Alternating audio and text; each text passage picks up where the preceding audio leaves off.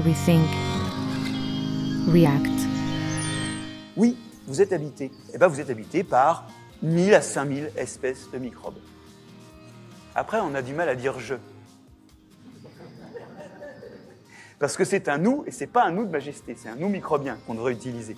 Alors, euh, ces microbes, moi quand j'ai fait mes études, on disait ouais, c'est la microflore commensale. Genre, commensale, ça voulait dire bah, ils habitent là, mais c'est bon pour eux, mais nous. En fait, on découvre aujourd'hui qu'ils se sont introduits dans l'accomplissement, c'est pas eux qui font tout, hein, mais ils nous aident à accomplir toutes nos fonctions, ils nous aident à digérer, ils nous aident à réguler notre métabolisme, à nous protéger des maladies et avoir un système immunitaire qui fonctionne mieux. Et puis ils ont même des effets sur le système nerveux. Bienvenue chez Rethink and React. Ici, on réfléchit ensemble sur tout ce qui touche notre environnement et notre santé. Moi, c'est Patricia. Dans l'épisode d'aujourd'hui, je vous partage la conférence du biologiste Marc-André Sellos. Cette conférence a été organisée par l'association Jardin Forêt Suisse avec le soutien de l'Université de Lausanne et plus particulièrement euh, le Centre des compétences en durabilité, service de la direction de l'UNIL. Ce centre a trois missions. Stimuler la recherche interdisciplinaire en durabilité, encourager à intégrer les cours en durabilité dans l'enseignement et contribuer à l'accélération de la transition écologique et sociale, grâce à des conférences comme celle-ci qui permettent de transmettre les connaissances qui se font au sein de l'université à la société civile. Et maintenant, écoutons Samuel Desprin, le président de l'association Jardin Forêt Suisse. Après lui, tu pourras profiter de la passion de Marc-André Sellos. Bonne écoute.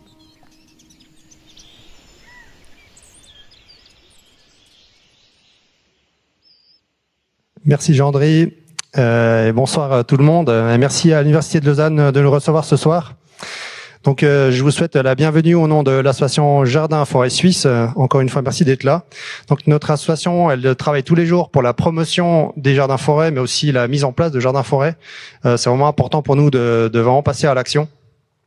Donc, on travaille en espace public, aussi bien en espace privé, donc, euh, pour ceux qui ne connaissent peut-être pas, les jardins forêts, c'est des systèmes de culture euh, diversifiés, denses, avec énormément de, de, végétation à différentes strates d'étages. C'est essentiellement basé sur les des plantes comestibles. En parlant de diversité, euh, donc densité diversité, qui est un des un des motos de, des jardins forêts. Euh, les jardins forêts aussi, parfois on les appelle euh, forêt jardin, aussi forêt comestible, forêt nourricière. Euh, il y a beaucoup d'appellations verger nourricier. On est basé sur les systèmes de permaculture, agriculture syntropique, agriculture de, régénération ou encore agroforesterie, c'est aussi un terme que vous connaissez sûrement. Donc euh, toutes ces toutes ces méthodes, elles sont finalement basées sur les mêmes principes euh, la succession végétale, le respect du vivant, c'est très important, la gradation des sols, l'abondance finalement. C'est ça qu'on veut aussi démontrer, c'est qu'on a l'abondance avec euh, le vivant. Bref, tous ces termes que vous connaissez peut-être, certains vous semblent peut-être euh, curieux, un peu étranges, euh, barbares parfois pour euh, euh voilà pour certains qui, qui ne connaissent pas ce domaine-là. Mais certains aussi les trouvent inspirants et je pense que c'est vraiment ce qu'on aimerait amener ce soir, notre passion pour le, le végétal. Et je pense qu'on doit vraiment remettre au centre toutes, euh, toutes, ces, techniques, euh, aussi diverses qu'elles soient, dans notre quotidien. Et on veut vraiment euh, remettre ici le thème au centre de, la soirée, la biodiversité. Donc cette diversité finalement de terminologie, elle est vraiment à l'image du thème de la soirée. Donc c'est pour ça que je suis vraiment ravi ce soir d'accueillir aussi des, des, experts du domaine. Clara Zemp, bonsoir, merci d'être là. On l'a découvert tout à l'heure. Antoine Guisan et François Turian, euh, merci d'avoir aussi accepté notre, euh, notre invitation. On les, on les entendra tout à l'heure. Marc-André Sellos, bienvenue, merci d'être là. Et vous êtes biologiste, mycologue et botaniste, professeur au Muséum euh, national d'histoire naturelle de Paris, également en Pologne, chercheur, formateur, auteur et conférencier, donc beaucoup de casquettes. Félicitations. On apprécie vraiment beaucoup ce que vous faites, votre passion, vos qualités de vulgarisation et de pédagogue également à travers vos ouvrages, que certains ont peut-être euh, lus ici ce soir, et votre humilité. C'est donc un honneur de vous recevoir ce soir. Merci encore d'être là. On se réjouit de vous entendre et de discuter ensuite euh, autour de la table ronde euh, de, de, ce soir. Donc, place à la biodiversité. Marc-André Sellos, merci.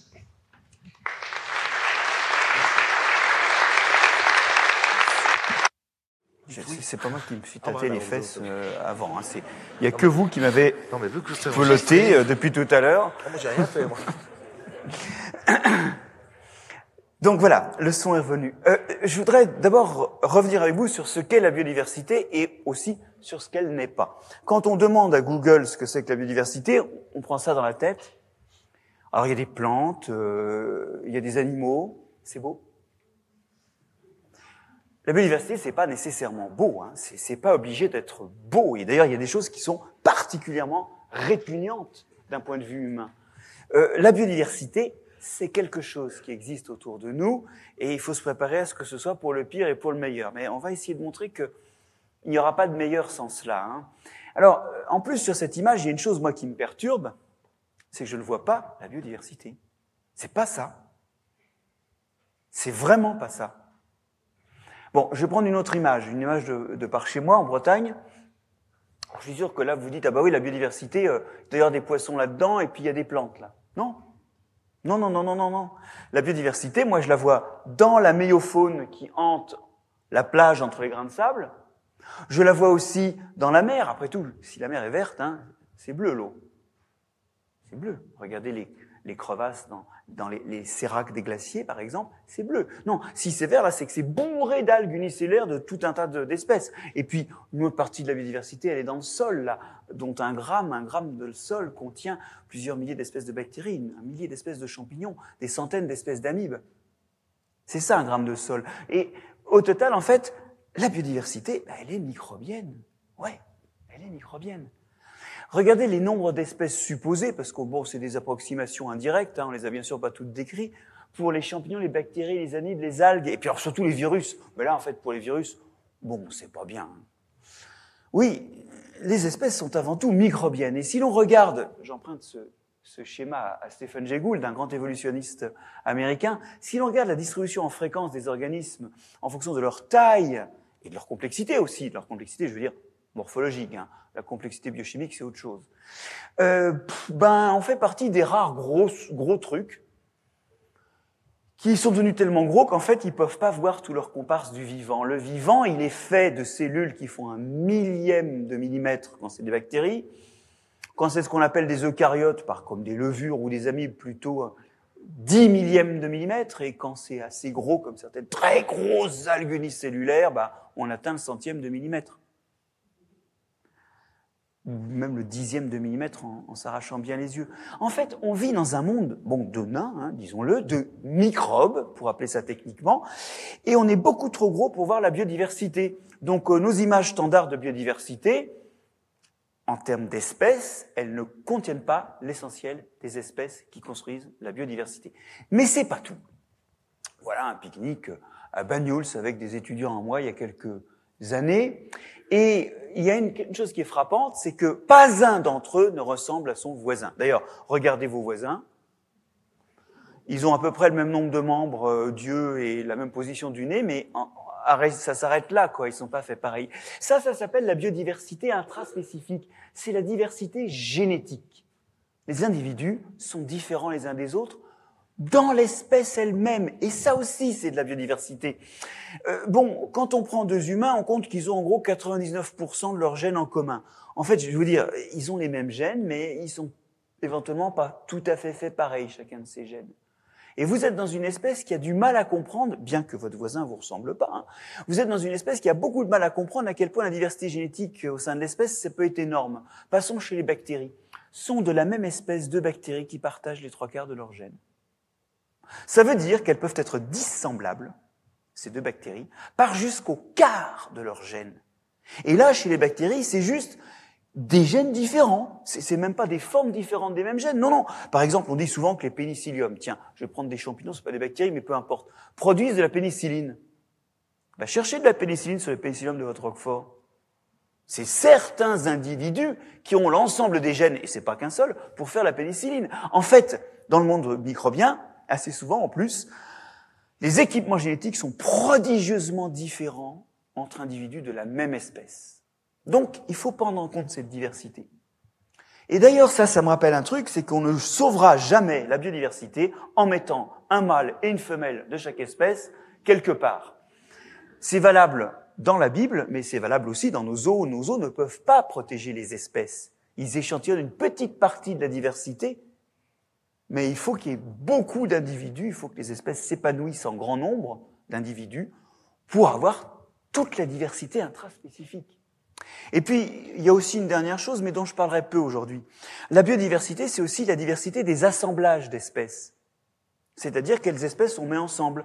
Et si vous prenez euh, deux forêts suisses distantes de 2 km, ce ne sera pas forcément exactement les mêmes arbres, exactement les mêmes plantes. Et vous avez aussi une diversité d'assemblage des espèces. Ça s'appelle les écosystèmes.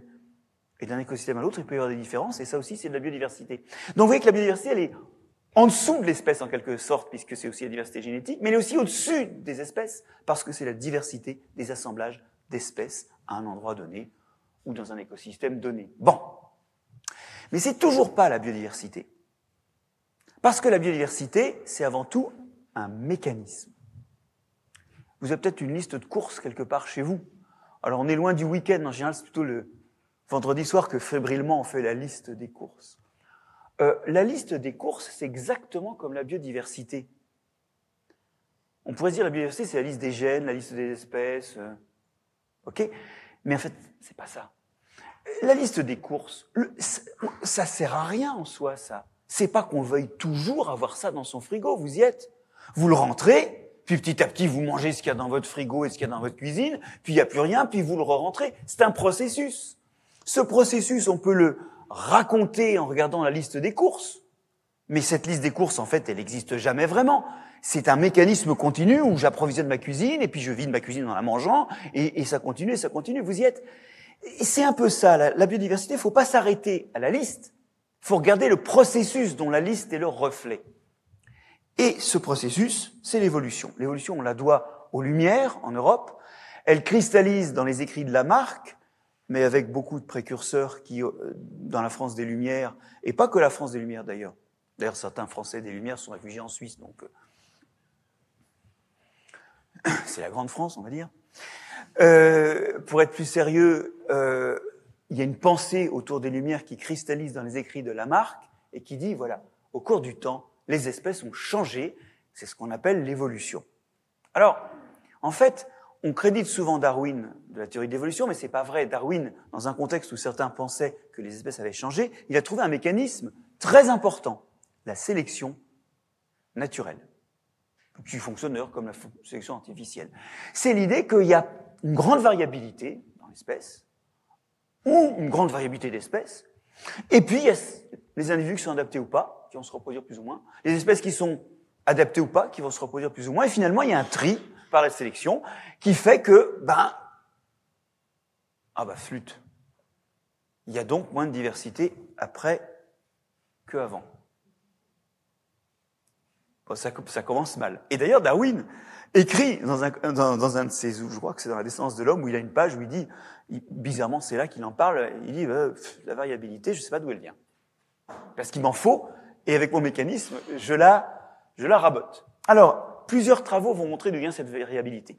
Les travaux de Grégoire euh, Mendel vont nous montrer que quand deux individus font un descendant, bah le, en fait, le descendant n'hérite pas de tous les gènes des parents, heureusement, sinon on aurait de plus en plus de gènes on hérite de la moitié des gènes du papa et de la moitié des gènes de la maman, et pof, ça fait un descendant qui est différent. Si vous avez eu des enfants, vous aurez remarqué qu'ils vous ressemblent un peu, mais parfois ils sont furieusement dissemblables de vous. Eh bien, c'est ça en fait. Ça, c'est de la diversité combinatoire qui rebat un petit peu la diversité génétique intraspécifique et qui fait des individus neufs par, par recombinaison, par tirage aléatoire de gènes dans la génération précédente. Ça, c'est la première chose. C'est ce qu'on appelle la recombinaison génétique d'une façon globale. Je rentre pas dans les détails, mais ça, ça fait que finalement, quand les individus qui ont réussi se sont reproduits, ils ont fait des descendants un peu variables. Et donc, ça, ça refait de la variabilité. Mais c'est pas fini. Il y a une autre découverte euh, au début du XXe siècle qui va être majeure. Alors, c'est encore quelqu'un qui étudie des plantes, et par parenthèse, vous observerez que toutes les grandes avancées de la biologie ont été faites par des gens qui étudient des plantes ou des microbes. Et rarement, en dehors de celles qui concernent strictement les animaux, rarement par des gens qui étudient les animaux Il faut être capable de sortir de l'animalité, sortir de ce qui nous ressemble pour trouver du neuf. Alors, pour cette liste-là, vous la trouvez dans mon prochain livre. Elle, fait pratiquement deux pages, hein, celle des innovations qui sont liées à des, l'étude de modèles non animaux. Ça, c'était le teasing. Maintenant, revenons à ce qui nous intéresse sur les œnotaires. Le notaire de Lamarck, d'ailleurs. Le nom est bien choisi. Sur le de Lamarck, Hugo de Vries découvre que des fois, il y a des changements qui apparaissent. Les individus sont différents. Et cette différence est transmissible. Il nomme ça mutation. Eh ben oui. L'autre chose, c'est qu'il y a des mutations. Alors toutes ne sont pas bonnes, mais ça, ça fait de la variabilité. C'est pas parce qu'un organisme se reproduit qu'il a reproduit exactement ses gènes. Certains ont pu muter. Et donc, la mutation s'ajoute à ce qui fait de la variabilité. Et ensuite, la sélection travaille, ainsi qu'un autre mécanisme que certains d'entre vous connaissent peut-être, qui s'appelle la dérive. Mais je vais pas en reparler en détail. Vous voyez que on avait le tri avec Darwin, mais en fait, il y a plus que le tri. Il y a un générateur permanent de diversité. Et donc, le tri, c'est ce qui s'opère à un moment, et ça donne la biodiversité qu'on observe au moment suivant. Et donc, il y a des gagnants et des perdants. À tout moment, il y a ceux qui sont triés, qui sont morts, alors morts évolutivement. Ils peuvent être morts de mort violente parce qu'ils se font bouffer par un prédateur, mais ils peuvent juste être morts évolutivement parce qu'ils font moins de descendants. Et à force de faire moins de descendants, bah, rapidement, cette lignée s'éteint, ou cette espèce s'éteint. Mais il y a des morts évolutifs, il y a des perdants. Et puis, il y a des gagnants, c'est ceux qui sont vivants et qui constituent la biodiversité qu'on observe. Et ça, c'est important parce que de tout temps, il y a eu de la disparition de biodiversité et de la biodiversité qui, au contraire, s'est reproduite et s'est perpétrée en se diversifiant de nouveau. Il y a toujours eu de la perte de biodiversité et on va en reparler. Parce que justement, ce que l'on dit aujourd'hui, c'est qu'on a une crise de la biodiversité. En gros, ça veut dire qu'il y a de plus en plus de perdants et de moins en moins de gagnants, et que donc la, liste de courses est en train de s'effondrer un petit peu. Alors, ça c'est connu, je ne vais pas rentrer dans les détails de, ce, euh, de ça pour deux raisons. La première, c'est que j'ai pas le temps, parce que ça a été très bien fait ailleurs. Et la deuxième, c'est que si vous n'êtes pas convaincu que la biodiversité s'éteint, l'exposé que je fais n'est pas pour vous. Je ne peux pas vous convaincre de ça. Il y, a des gens, par exemple, qui pensent que les feux rouges ne sont pas rouges. Ben moi, je sais pas leur expliquer ça. Voilà. Donc, je ne cherche pas à expliquer euh, ça à ceux qui sont pas convaincus. Pour ceux qui sont convaincus, je rappelle que les vitesses d'extinction ont augmenté par rapport à ce qu'on estime qu'elles étaient avant que l'homme ne développe son activité à l'échelle globale.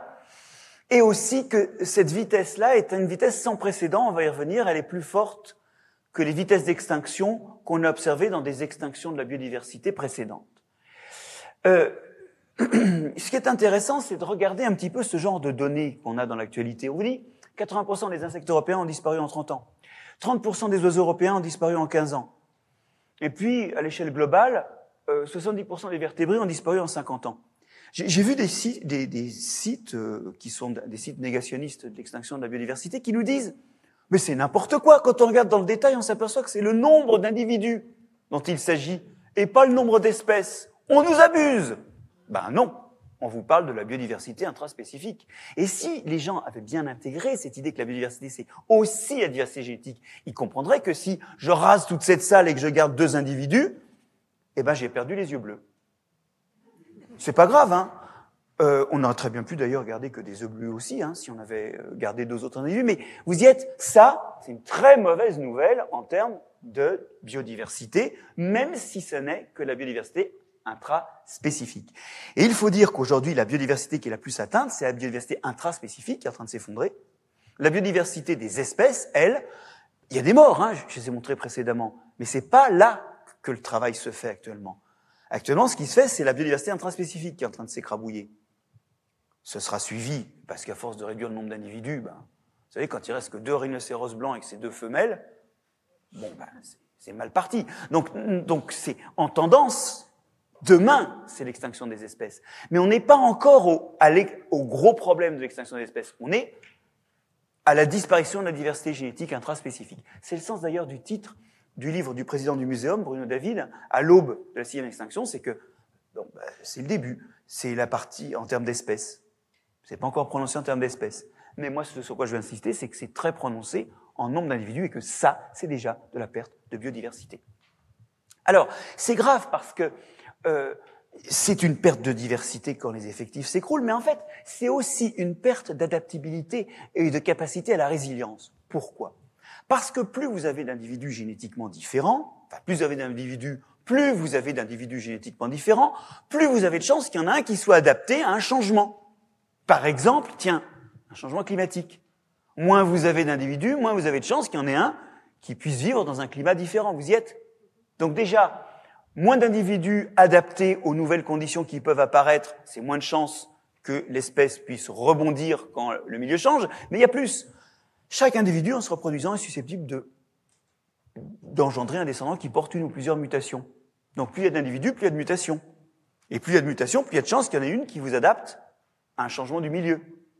Donc en fait, quand vous réduisez la quantité d'individus, vous réduisez la quantité de mutations réalisées et vous perdez aussi en adaptabilité parce que vous perdez, enfin, vous avez moins de mutations disponibles. Vous y êtes Donc réduire la population, c'est réduire la diversité génétique disponible pour s'adapter et c'est réduire aussi la quantité de mutants qui vont apparaître à chaque génération et parmi lesquels se trouvent éventuellement aussi des adaptations. Bref, en termes de résilience, c'est inquiétant dans un contexte où eh ben, il y a des changements du milieu. Alors, il y a à l'extinction actuelle, nous dit la plateforme intergouvernementale qui, euh, produit des rapports sur la biodiversité, l'IPBES, nous dit qu'il y a cinq causes majeures dont euh, le poids respectif est estimé ici. La conversion des milieux, c'est-à-dire qu'effectivement, quand on détruit un écosystème corallien, quand on rebouche une zone humide ou quand on rase une forêt, bon, bah évidemment, le milieu où vivent certaines espèces disparaît, elles disparaissent. La surexploitation, c'est tout ce qu'on mange ou qu'on utilise comme matériau et qui n'existe plus quand on l'a mangé. Je vais donner des exemples. La pollution, alors ça c'est surtout les pesticides, mais pas que, c'est aussi toutes les molécules euh, qu'on véhicule sans s'en rendre compte euh, sans se rendre compte de leur toxicité. Je pense par exemple au plastique qui finit dans qui libère de son vivant, même si vous le recyclez, il libère des tas de microplastiques qui passent dans l'environnement et qui ensuite libèrent, bah, à force de se fragmenter, ça, ça devient des petites molécules qui sont notamment des perturbateurs endocriniens et qui peuvent avoir une toxicité. C'est les conservateurs de vos produits. Regardez tous les produits chez vous qui sont liquides. Quand vous avez des produits de beauté, des crèmes, euh, liquides ou, crémeux, hein, vous avez des, quand vous avez des, des produits liquides, des savons, des parfums, il faut des conservateurs. Il faut des antioxydants. Parce que comme il y a de l'eau, la vie peut se développer, et parce que comme les réactions se font mieux dans l'eau, ça va s'oxyder plus vite. Pensez à proscrire tout ce qui contient des liquides. Hein. Prenez des trucs en poudre, des trucs secs, enfin je sais pas, le savon il a toujours été en pain. Qu'est-ce qui nous a pris? Euh, de, de, payer plus cher le transport du savon en rajoutant l'eau dedans Bon. Donc euh, la pollution, hein, c'est pas juste l'agriculteur. Ok? C'est plus compliqué. Le changement climatique, bon bah voilà, on comprend bien qu'il y a des milieux qui disparaissent ou, ou, qui sont mis en péril. Là, on pense aux écosystèmes coralliens. Et puis les espèces envahissantes, c'est ces espèces souvent d'origine exotique qui prolifèrent et qui remplacent les espèces locales. Tout ça n'est pas nouveau. Pour la pollution, par exemple, euh, si vous avez eu la curiosité de lire le livre de Rachel Carson, qui date donc des années 60, je crois que c'est 66 la publication. Tout est dedans. Hein sur la pollution. Tout est dedans. Le printemps silencieux, tout est dedans. Donc c'est pas vraiment tellement nouveau. Euh, les prélèvements, bah, c'est pas nouveau non plus. Pourquoi il n'y a plus de mammouth en France? Pourquoi il n'y a plus de rhinocéros laineux Alors souvent les gens me répondent ah, bah, parce que le climat a changé. Alors c'est une réponse qui m'intéresse parce que ça montre que quand le climat change, ça commence à devenir un peu chaud pour certaines espèces. Donc, euh, mais en fait c'est pas ça, on les a tous bouffés. Hein des réchauffements climatiques, il y en avait eu avant. Qu'est-ce qu'ils faisaient les mammouths? Qu'est-ce qu'ils faisaient les rhinocéros? Eh ben, Ils perdaient leurs poils et ils remontaient au nord, ils faisaient pas chier. Puis à la glaciation suivante, ils reprenaient leurs poils, on sélectionnait des individus plus poilus, ils redescendaient et voilà. Vous voyez le truc? Ils ont supporté quand même plusieurs périodes interglaciaires avant de disparaître. Manger jusqu'au dernier. Alors maintenant, comme on a tout mangé sur Terre, on commence à tout manger en mer. Et quant aux pollutions, ben, ça se passe de commentaires. Hein effectivement, il y a un problème. Aujourd'hui, on produit massivement des molécules qui sont potentiellement toxiques. Certains ne veulent absolument pas voir que ces molécules sont toxiques. C'est comme ça qu'on a reporté. Alors là, j'ai montré un exemple franco-français, mais vous connaissez pas forcément la, France assez en détail pour connaître les histrions qui sont les, les pantins de l'industrie. Donc, euh, voilà. Vais vous citer l'Europe, qui est un plus grand ensemble géographique au milieu duquel la Suisse est une île. En Europe, on a reporté, reporté l'examen du paquet REACH. Vous y êtes, le paquet REACH, c'est le gros paquet de lois qui permet, qu'on devait remettre à jour et qui fixe quelles sont les molécules toxiques et quelles sont les études qui doivent préluder la mise sur le marché. Et on anticipait l'interdiction massive de milliers d'espèces chimiques. Ah, ben, l'examen du paquet REACH a été reporté à la prochaine commission, qui peut-être aura même pas envie de s'y coller. Donc en fait, on, on, on, sur la pollution, on a un gros problème. Et moi, quand je lis que l'IPBES nous dit 14% de l'effet lié à la pollution, moi, j'aimerais être sûr que c'est que ça. En tout cas, pour prendre un peu de recul, c'est pas la première fois que la biodiversité se passe un mauvais quart d'heure.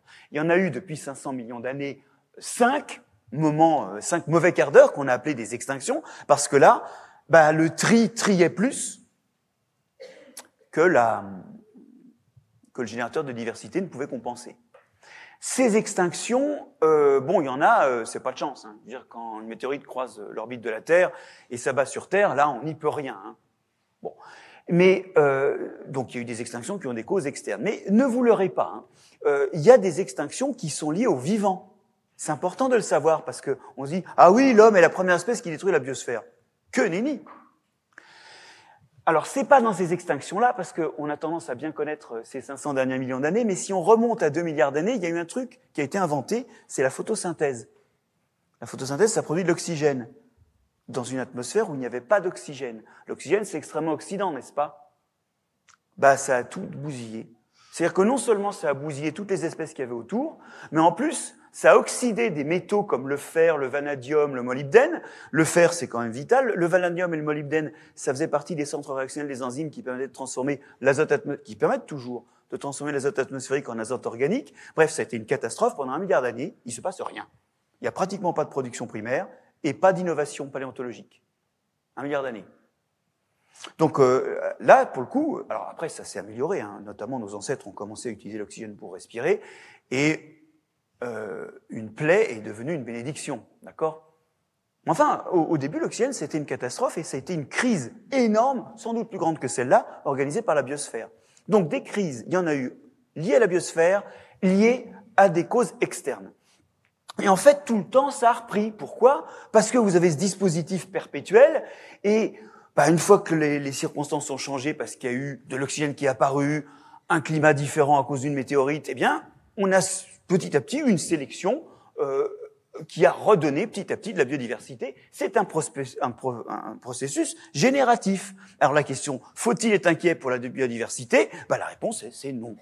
Non, faut pas être inquiet pour la biodiversité. Regardez, ça revient. Donc il n'y a pas à être inquiet pour la biodiversité. Il faut cesser de dire qu'il y a une crise de la biodiversité. La crise, c'est quoi? C'est qu'il faut bien regarder l'échelle de temps là. Ça remonte, mais ça remonte en 10 millions d'années, d'accord? 10, 150 millions d'années. Ça va? Ben, Le problème, c'est pour nous. Parce qu'en attendant 150 millions d'années, ben, on n'aura pas justement cet héritage du passé que représente la biodiversité acquise. Il n'y a pas de crise de la biodiversité. Il y a une crise de notre capacité à vivre sur Terre. C'est ça qui se profile. Alors, je voudrais l'illustrer ça en vous montrant une autre définition encore de la biodiversité. Vous avez vu, hein, la biodiversité, on a vu que c'était dans l'espèce, que c'était aussi la diversité des espèces, sans oublier les microbes, et la diversité des assemblages d'espèces. On a vu que c'était un processus génératif permanent, et que tant qu'il y en aura un, le lendemain, il y aura de la biodiversité. C'est pas tellement le problème. Le vrai problème, c'est plutôt pour nous, parce qu'en fait, la biodiversité, elle remplit, c'est un autre aspect, des fonctions. C'est-à-dire que le fait que certains organismes soient autour de nous, bah, ça produit des choses. Par exemple, ça produit de l'oxygène. Alors, on risque pas de manquer d'oxygène, ça va, on a de l'avance. Mais il y a d'autres services que nous rend cette biodiversité. Alors là, je vois les fonctionnements de la biodiversité par rapport à moi, humain, qui sont vraiment importants. Et j'aimerais vous parler d'un endroit qui démontre intimement, étroitement, fortement, avec une actualité vraiment aiguë, à quel point nous dépendons de la biodiversité. Je vais vous parler de votre corps, qui est fait de 10 puissance 14 cellules. Et dans votre corps, et sur votre corps, dans les cavités de votre corps, intestin, œsophage, bouche, vagin, où à la surface, les cheveux, la peau, il y a des microbes. Vous avez là les six principaux groupes de microbes qui vous de bactéries qui vous colonisent. Il y a aussi des champignons unicellulaires, ce qu'on appelle des levures, et vous êtes habité. D'ailleurs, par parenthèse, la peau, les narines, le canal auditif et le cœur chevelu, vous avez en vert ce fameux groupe de bactéries qui, il y a très longtemps, a inventé la photosynthèse et qui vous utilise comme support. Et c'est nos bactéries. Alors, il n'y en a pas dans les cavités profondes, hein, évidemment. Et ce microbiote, figurez-vous qu'il est fait, rien que dans votre intestin, d'autant de cellules de microbes que vous avez de cellules humaines. Après, les autres microbiotes, ceux de la peau, microbiote, donc c'est ces communautés, ces écosystèmes microbiens euh, qui vous habitent, les autres microbiotes sont plus petits. Sur la peau, vous voyez, c'est 10 puissance 13 cellules. Bon, c'est un petit peu moins ailleurs. Oui, vous êtes habité. Et ça, c'est le nombre de cellules. Maintenant, si on passe en nombre d'espèces, eh ben, vous êtes habité par 1000 à 5000 espèces de microbes. Après, on a du mal à dire je. Parce que c'est un nous, et c'est pas un nous de majesté, c'est un nous microbien qu'on devrait utiliser. Alors, euh, ces microbes, moi quand j'ai fait mes études, on disait ouais, c'est la microflore commensale. Genre, commensale, ça voulait dire, ben, ils habitent là, mais c'est bon pour eux, mais nous... En fait, on découvre aujourd'hui qu'ils se sont introduits dans l'accomplissement, c'est pas eux qui font tout, hein, mais ils nous aident à accomplir toutes nos fonctions. Ils nous aident à digérer. Ils nous aident à réguler notre métabolisme, à nous protéger des maladies et avoir un système immunitaire qui fonctionne mieux. Et puis ils ont même des effets sur le système nerveux. Je vais pas vous faire un topo sur le microbiote. Il me semble bien l'avoir fait dans cette université il y a huit ans, si ma mémoire est bonne. Euh, mais je crois pas qu'il est enregistré. Euh, donc il y aura qu'à me réinviter pour ça. Ce que je dois vous montrer, c'est en creux la preuve de ça quand ça ne marche plus. On y va? Les Européens et les Américains, les Occidentaux, vivent dans un environnement extrêmement propre. On ne sait pas pourquoi, mais ils payent plus cher leur savon et leurs produits nettoyants pour qu'ils soient bactéricides. Alors que personne n'est mort d'avoir léché la surface d'une table. Même sale. Alors, euh, non, mais vous pouvez apporter la contradiction. Vous avez peut-être une tante qui est morte après avoir léché une cuillère qui n'avait pas été lavée de la veille. Vous voyez, enfin, c'est des trucs, on, paye pour des, trucs dont on n'a pas besoin. C'est un peu comme le fait qu'on est surassuré. Hein.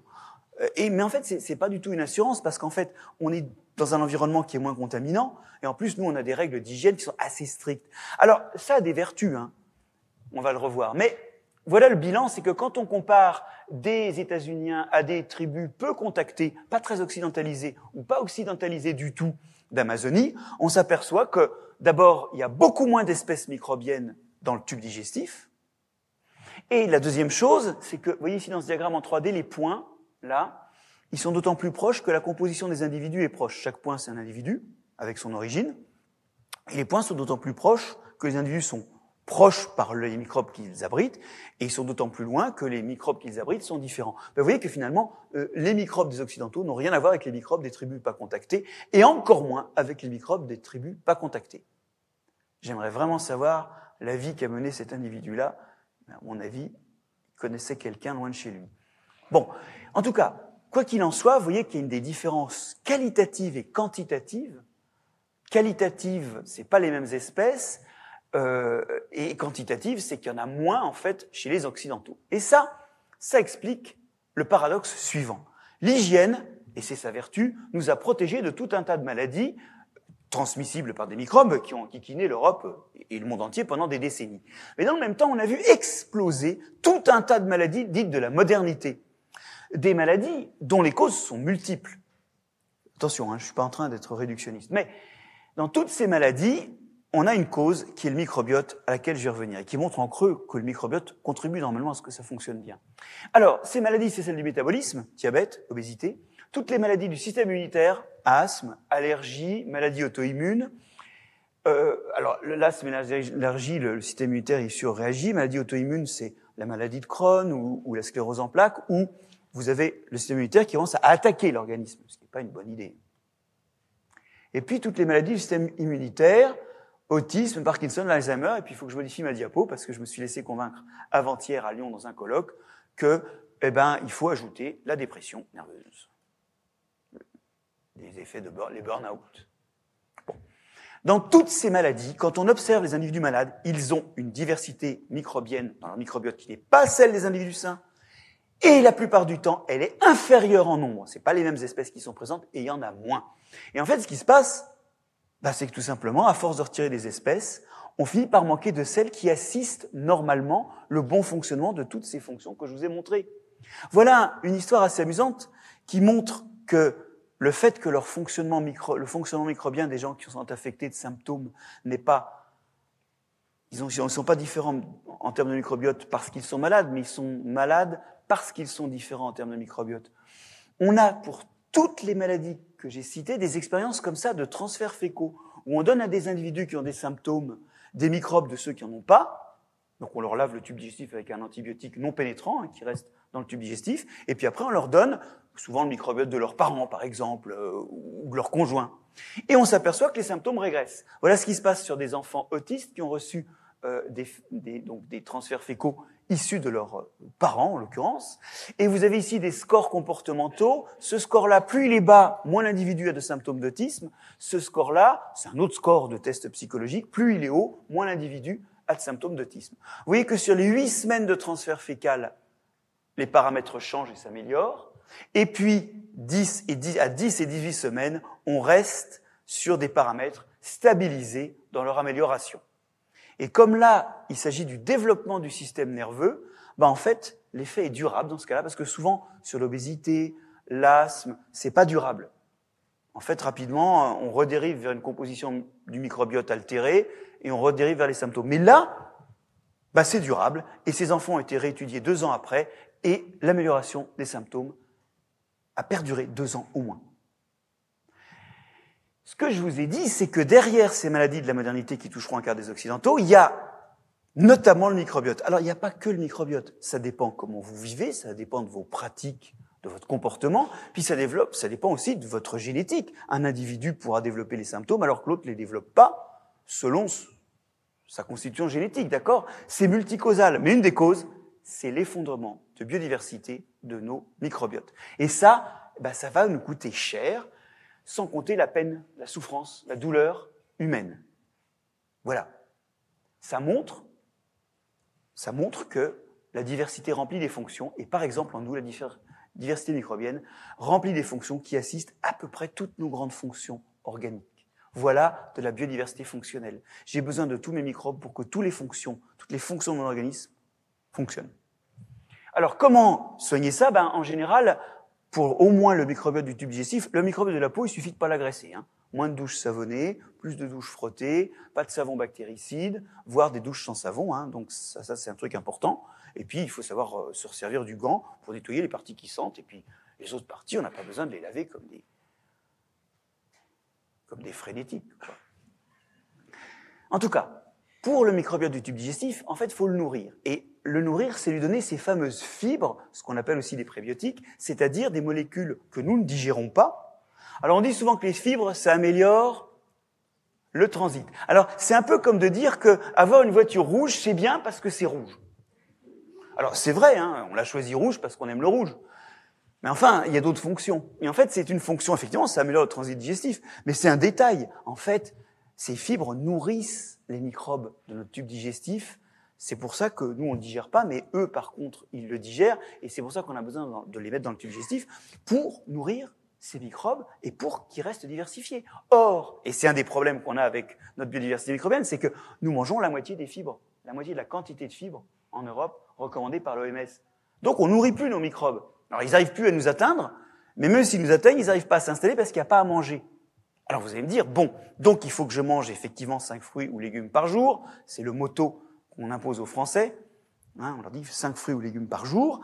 Euh, mais lesquels? Alors, est-ce que je dois manger du kiwi? Est-ce que je dois manger euh, du brocoli ou mais manger de tout. Parce que d'une espèce végétale à l'autre ce sera pas les mêmes fibres ça va pas entretenir les mêmes microbes. Et eh oui vous avez besoin d'une biodiversité dans l'alimentation aussi. La biodiversité de votre alimentation elle fait la diversité de votre microbiote.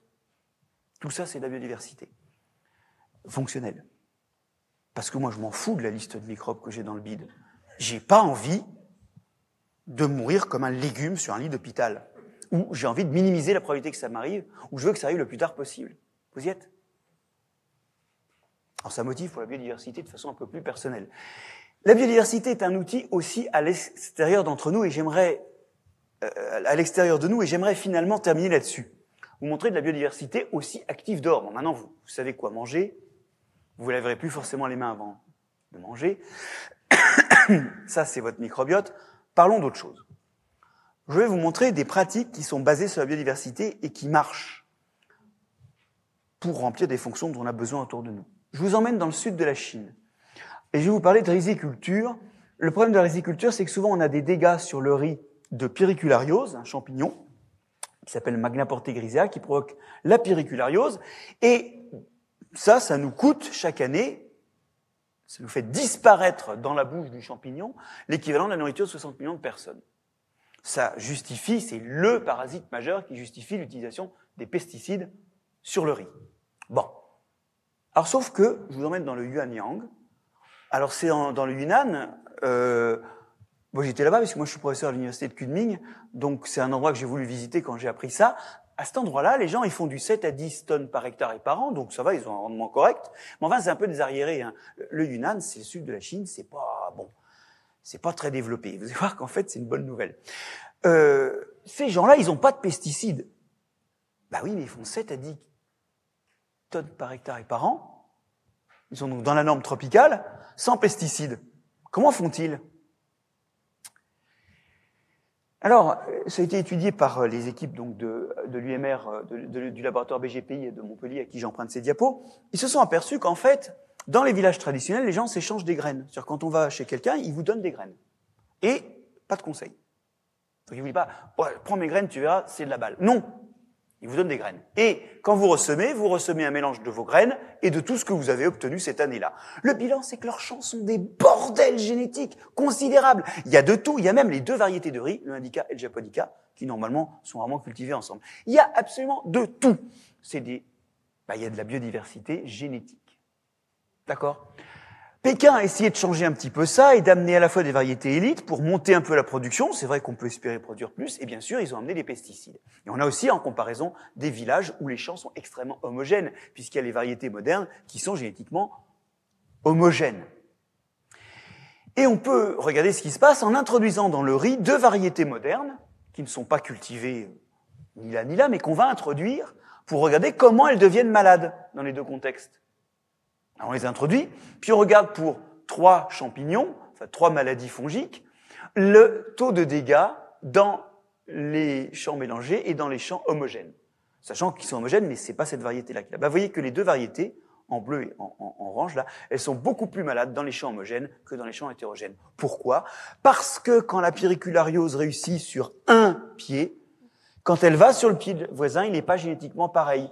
Donc ça peut marcher ou non. Et si jamais ça marche sur ce pied-là, bah, il y a peu de chances qu'ensuite ça marche sur le pied voisin parce qu'il est encore différent. Vous y êtes. Vous ne supprimez pas la propagation des maladies. Vous la freinez. Et si vous la freinez pour qu'elle devienne pas, enfin, trop lente pour envahir le champ en, en 3-4 mois, bah, c'est bon. Vous avez récolté votre riz, c'est fini. Là, c'est l'utilisation de la biodiversité génétique intraspécifique pour gérer. Maintenant, commençons à utiliser plusieurs espèces dans des contextes de production alimentaire. Je vous propose de l'agroforesterie. Alors, j'imagine que ça va faire plaisir, parce que là, il y a des arbres dans les champs, mais c'est pas des champs de, c'est pas des champs de d'écolos réfugiés euh, euh, en Lozère, hein. C'est des grosses moissonneuses batteuses. Regardez, c'est pas des très grosses, mais quand même, c'est c'est du sérieux. Non, parce qu'on a toujours cette idée que l'agroécologie, c'est un truc de euh, à col roulé. Ben non. En l'occurrence, ces ahuris-là sont payés par les impôts des Français, puisque c'est l'INRA de Montpellier qui a fait ces études, qui pendant 14 ans a suivi des peupliers sur des céréales. Alors leur rotation n'était pas très variée, mais c'était des céréales différentes chaque année quand même. Hein. Et alors, euh, en fait, on se dit, bah oui, il y a de la concurrence, hein, mais pas tant. Dans le temps, par exemple, les, les feuilles de blé ou de céréales sont sorties bien plus tôt que celles des, arbres. Bon, là, c'est dénoyé sur mon diagramme. Et celles des arbres restent après qu'on ait récolté les céréales. Donc, on utilise mieux la lumière dans le temps. De la même façon, on utilise aussi mieux le sol, parce que c'est vrai qu'en surface, tout le monde se mélange ses racines, arbres et plantes annuelles, encore que les arbres finissent par apprendre qu'il y a plus à bouffer en bas, hein, et ils finissent par avoir des racines qui crèvent plus vite en surface parce qu'elles ne trouvent pas à manger. Donc, leurs systèmes racinaires vont plutôt en profondeur. Et donc, on exploite non seulement la zone superficielle où il y a la culture annuelle, qui met ses racines, mais aussi des zones plus profondes. Donc on exploite plus largement les ressources. Alors bien sûr, il y a de la compétition. On fait moins de blé et on fait moins de bois. Regardez, quand on prend la production de bois et de céréales dans un système d'un hectare d'agroforesterie, on regarde ce qui, est produit de bois chaque année et ce qu'on récolte de céréales, et on se dit ben, combien de surface il faudrait pour produire la même chose si les cultures étaient séparées ben, La réponse vient tout de suite. Pour la forêt, il faudrait 0,6 hectares, et pour l'agriculture, il faudrait 0,8 Enfin, pour la culture annuelle, il faudrait 0,8 hectares. Et le total fait 1,4 hectares. Justement. Parce que oui, il y a de la compétition, je produis moins que sur un hectare de pure agriculture, je produis moins que sur un pur hectare de forêt. Oui, il y a de la compétition. Quand on désherbe, on se trompe pas. Mais, comme j'utilise mieux les ressources dans le temps et dans l'espace, au total, je fais sur un hectare ce qu'il me faudrait 1,4 hectare pour faire sinon. Ça s'appelle le Land Equivalent Ratio, ce chiffre. Et dans certains systèmes d'arboriculture avec des cultures maraîchères en dessous, le, alors on peut se planter, hein, des fois on produit autant sur un hectare euh, que ce qu'on produirait sur 0,5 hectare sinon. Donc euh, il y a des fois ça marche pas, c'est qu'on n'a pas mélangé les bonnes espèces. Mais dans beaucoup d'études de systèmes arboriculture et culture légumière, on arrive sur un hectare à produire autant qu'on produirait sur 2 hectares, voire plus. Vous y êtes? Alors qu'on ne vienne pas me chanter la chanson qu'on va affamer l'humanité. L'idée, c'est que ce qui affame l'humanité, c'est qu'une partie des ressources dans un champ ne sont pas utilisées parce qu'il y a juste une espèce qui est là. Et en fait, tout ça, ça nous rappelle fâcheusement le fait qu'une grande partie de l'humanité a toujours eu des sites construits de mélange d'espèces. Le jardin créole est l'héritier, en fait, de l'agriculture amazonienne, amazonique qu'on a vu comme une forêt vierge, mais qui a, en fait, bah, qui a été euh, virginisée, si j'ose dire, par les maladies que les Européens ont amenées en Amérique du Sud. En fait, c'était peuplé, et peuplé de gens qui manipulaient la forêt pour faire de gigantesques jardins créoles, du coup, ça s'est refermé très vite quand ces civilisations-là se sont écroulées. Mais le truc, c'est qu'effectivement, le jardin créole, c'est une vieille version de, l'art. Du mélange des, espèces dans un système de culture. Maintenant, j'aurais terminé par un dernier exemple. Je vais vous parler de la maladie de Lyme, une maladie qui est en pleine augmentation en Europe et en Amérique. Et des chercheurs américains ont découvert, parce que maintenant on va parler vraiment de santé et plus d'alimentation, que le nombre de cas par habitant était d'autant plus faible qu'il y avait plus d'espèces de gros mammifères.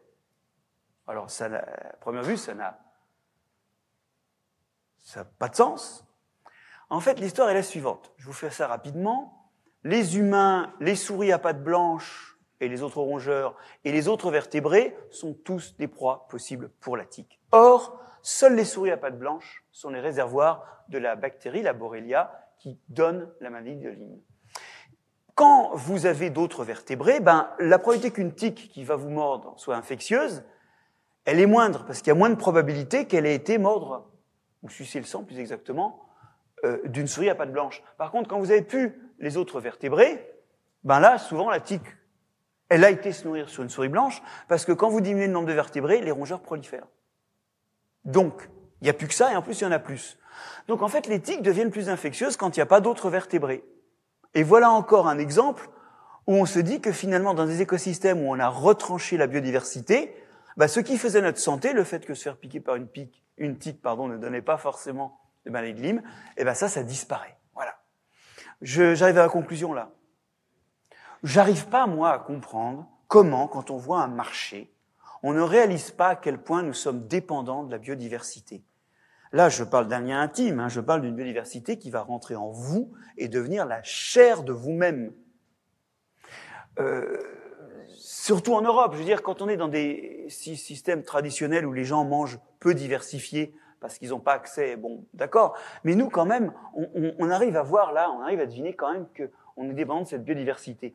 Et surtout, surtout, moi, ce qui m'ennuie, c'est qu'on ne voit pas la biodiversité comme un outil pour résoudre des problèmes autour de la santé, la, prévention de certaines formes d'épidémies, l'augmentation de la production agricole, la diminution de l'usage des pesticides, l'amélioration de la santé humaine. En fait, dans, dans, tous ces cas positifs que je vous ai, ils, ils sont connus ces cas positifs, mais ils sont assez peu fréquentés. Et en fait, on souffre d'une malédiction qu'un anthropologue canadien avait résumée ainsi Biology is a destiny only if you ignore it. La biologie n'est une fatalité que si on l'ignore. Si on en prend, si on n'en tient pas compte, ben on fait des choses un peu aléatoirement et À un moment, ça marche plus et on convoque d'ailleurs les biologistes au sens large, y compris les écologues, pour raconter pourquoi ça marche pas. Mais si on l'ignore pas et si on la prend en charge dès le début, ben on peut y trouver des solutions pour gérer des problèmes. C'est notamment le programme de l'agroécologie, c'est le programme aussi de la médecine darwinienne, qui voudrait nous soigner d'une façon qui tienne compte de l'évolution des, des, des, microbes et qui évite de se prendre dans la tête les résistances des microbes, euh, les superbugs et les, et les virus inattendus. Tout ça, c'est des belles au bois dormant parce qu'en fait, aujourd'hui, nous ignorons la biologie. D'ailleurs, c'est pas étonnant. Regardez la place dans les cursus de la biologie. Nous vivons dans des civilisations qui croient que les fondamentaux, c'est lire, écrire, compter. Je sais très bien qu'on ne vit pas sans savoir lire, écrire et compter. Mais dans ma phrase, j'ai dit vivre. Et on ne vit pas sans vivre. Et ça, c'est le fondamental qui manque. Et dans la formation des jeunes, il n'y a pas assez de ce qui peut leur permettre d'aller vers cette boîte à outils que sont les sciences du vivant et de l'environnement, et notamment vers cette boîte à outils qu'est la biodiversité. Et c'est cela que je voulais vous raconter ce soir. Ça va le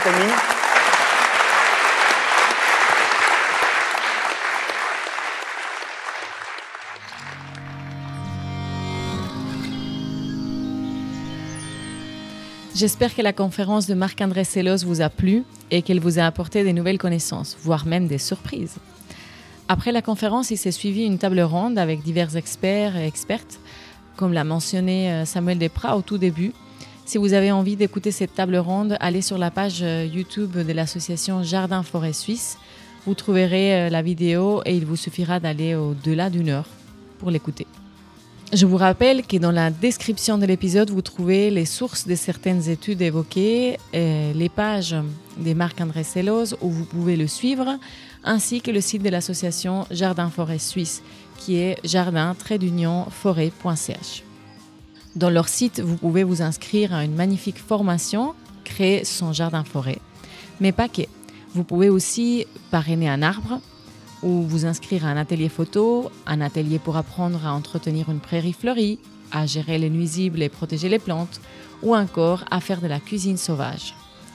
De temps en temps, ils font un brunch ou une fête, comme la fête de l'automne. Vous pouvez aussi euh, devenir bénévole ou offrir un bon cadeau à quelqu'un que vous appréciez pour qu'il ou elle redécouvre la magie du vivant. Je précise qu'on ne m'a pas payé pour parler de cette association, c'est juste que je trouve merveilleux tout ce qu'ils font pour prendre soin de la terre et partager leur passion. Alors il faut les soutenir. Merci d'être encore ici. J'ai des nouvelles à vous donner. dans le prochain épisode, j'aurai le grand plaisir de parler avec mon invité, un corps du vivant et de notre terre. Cette fois, ce sera une femme passionnée et passionnante. On parlera de la syntropie. D'ici là, je vous souhaite une belle continuation. Prenez soin de vous et de tout ce qui vous entoure. Rethink. React.